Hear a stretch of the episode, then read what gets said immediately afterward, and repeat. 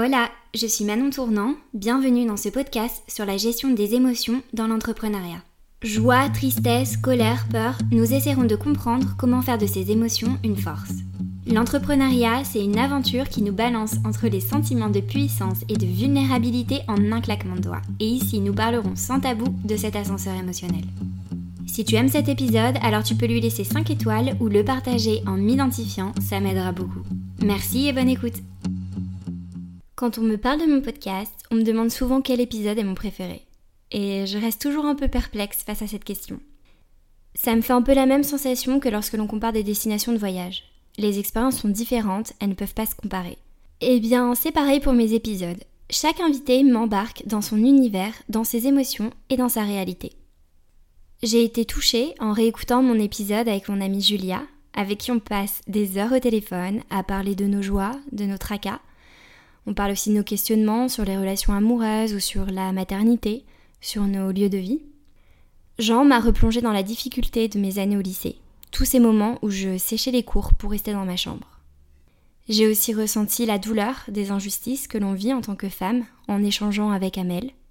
J'ai eu la chance de passer un peu plus de temps avec Fabien et de pouvoir partager des moments de rire et de complicité.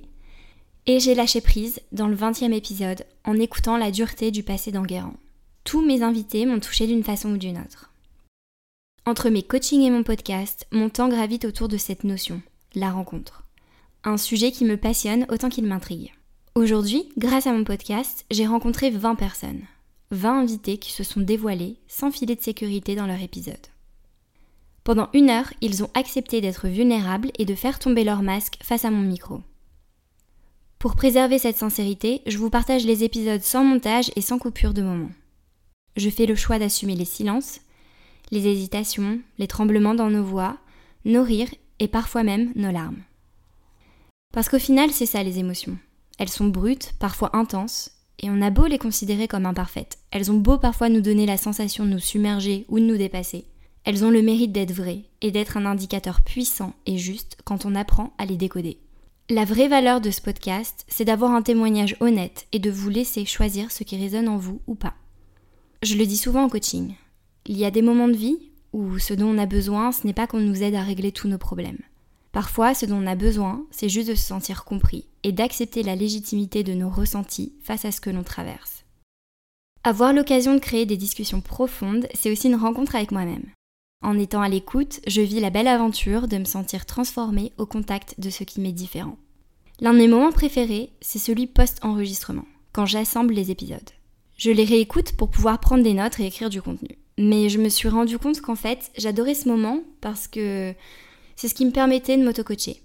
Pendant l'enregistrement, je rentre dans le monde de mon invité. Alors la réécoute, c'est ma pause à moi.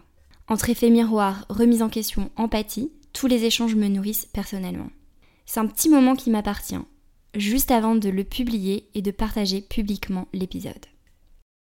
Entre mes coachings et mon podcast, mon quotidien, c'est l'art de poser des questions. Je suis sûre que si je vous demandais combien de personnes autour de vous ont une réelle capacité d'écoute active, vous pourriez les compter sur les doigts d'une main. L'art de poser des questions est un outil puissant qui peut changer la qualité de vos interactions et de votre cercle proche. Alors je vous propose de vous embarquer dans mon univers à moi en vous inscrivant à ma newsletter Slow Living, l'art de ralentir. Dans les prochains numéros que je vais vous écrire et vous partager, vous pourrez retrouver des exercices pour apprendre à écouter activement les personnes qui vous entourent, des exercices pour apprendre à vous écouter vous et à vous poser les bonnes questions, mais aussi mes techniques et mes apprentissages. Animer des conversations profondes sur les sentiments, les expériences et la vie en général n'aura plus de secret pour vous.